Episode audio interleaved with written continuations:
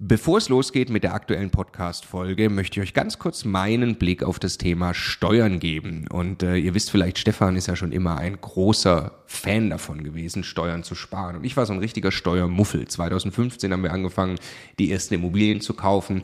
Und Stefan war schon immer drauf und dran, jeden Cent Steuern zu sparen, den man irgendwo sparen kann. Und ich fand das Thema immer irgendwie ein bisschen nervig. Ich dachte, ah ja, warum soll ich mich damit beschäftigen? Klar ist es toll, weniger Steuern zu bezahlen.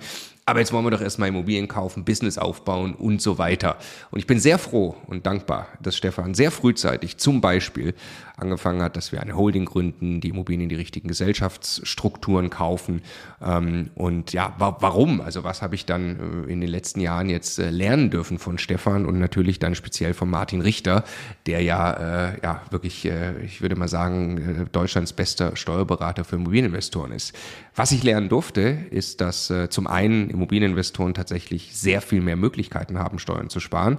Das ist schon sehr eindrucksvoll, was man alles machen kann. Aber dann, und das ist der entscheidende Punkt, sind die gesparten Steuern ja pures Eigenkapital. Es geht also nicht nur darum, dass ich jedes Jahr x tausend Euro weniger Steuern bezahle, sondern es geht darum, dass ich dieses Geld als pures Eigenkapital, als Immobilieninvestor ja wieder ans Arbeiten bringe und sie mit zweistelligen Eigenkapitalrenditen einsetze.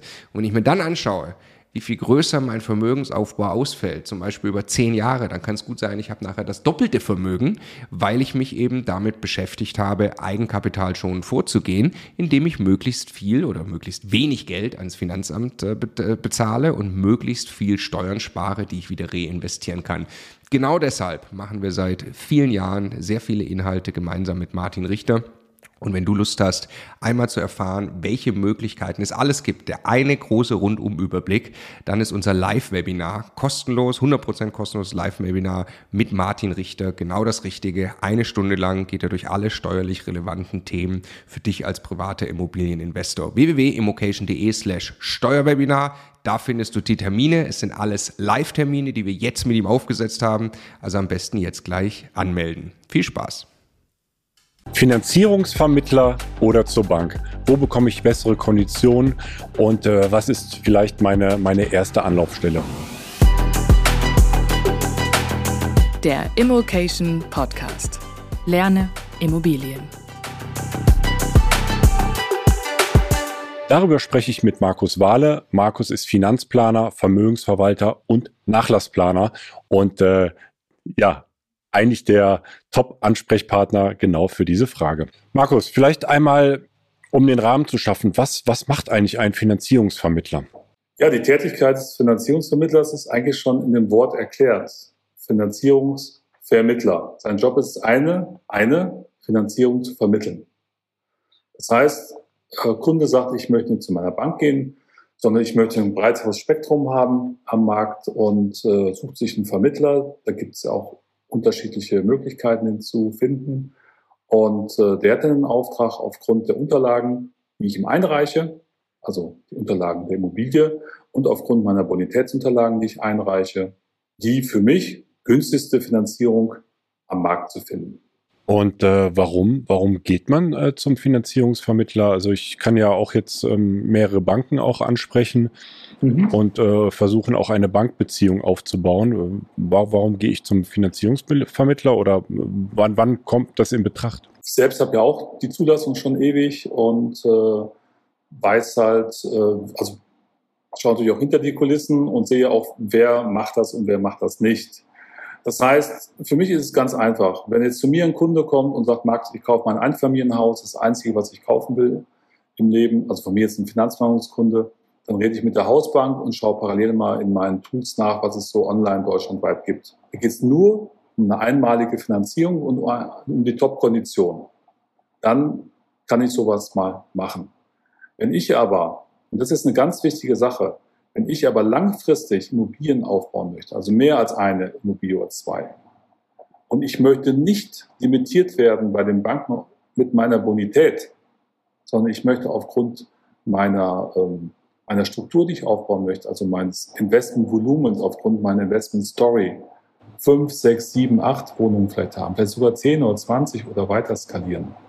Dann muss ich ja raus aus der reinen Bonitätsbetrachtung, außer ich habe 500.000 Euro äh, Nettojahreseinkommen. Selbst dann bin ich irgendwann limitiert, weil ein Finanzierungsvermittler ja nur online meine Daten in ein System eingibt und computerbasiert kommen dann da verschiedene Banken raus mit grün, gelb, rot, ähm, die mich finanzieren würden. Da habe ich aber keine Chance, mich zu präsentieren als Person, als Investor. Da kann ich dort meine äh, Strategie, meine Investorenbroschüre, alles nicht darstellen.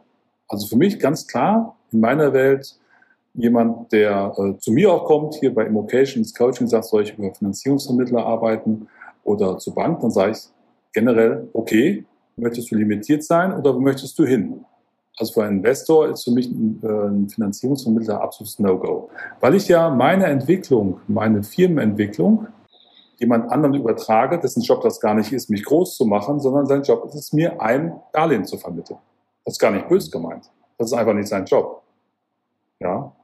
So, das heißt, im Umkehrschluss kann ich nur jedem raten, der äh, mehr als zwei Wohnungen äh, zum Beispiel erwerben will, sich selbst um Banken zu kümmern. Das ist die Eigenverantwortung hier auch. Und das setzt ja voraus, dass ich alles Mögliche fertig gemacht habe, in der Vorbereitung, meinen Businessplan und dann zur Bank gehe und dort eine Beziehung aufbaue.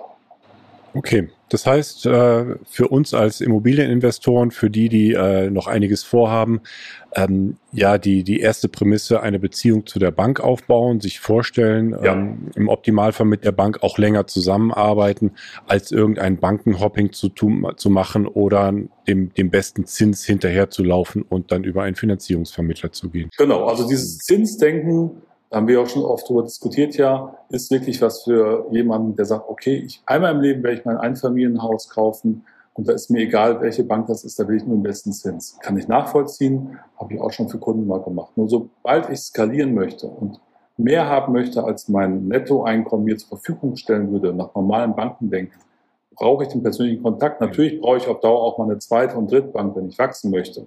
Aber am Anfang brauche ich die eine gute Bank, die mit mir den Weg gehen möchte. Mhm. Weil der Zins ist ja immer Spiegelbild des Risikos, was die Bank mit dir sieht. Mhm. Ja, man muss jetzt nicht denken, dass man online äh, generell bessere Konditionen kriegt, äh, äh, langfristig als bei einer, bei einer Offline-Bank, also bei der klassischen Bank. Oder dass man jetzt, ähm, ja, es gibt ja freie Vermittler, es gibt äh, Konzerne, es gibt Strukturvertriebe und sowas. Da gibt es jetzt da keine Unterschiede. Die Frage ist nur, wo will ich hin? Das ist für mich entscheidend. Ja. Für mich wäre es viel einfacher, wenn ich viele Kunden, die zu mir kämen, sagen, ich mache schnell äh, eine Online-Finanzierung. Das geht ja zeitlich recht schnell. Und das ist, wenn man viel Erfahrung hat, gut verdientes Geld. Nur ich blockiere ihnen damit seine Zukunft. Mhm. Ja, und das ist das, wo ich immer so ein bisschen äh, rein grätsche und sage, nee Leute, wenn ihr skalieren wollt, müsst ihr selbst zur Bank. Bitte, macht das.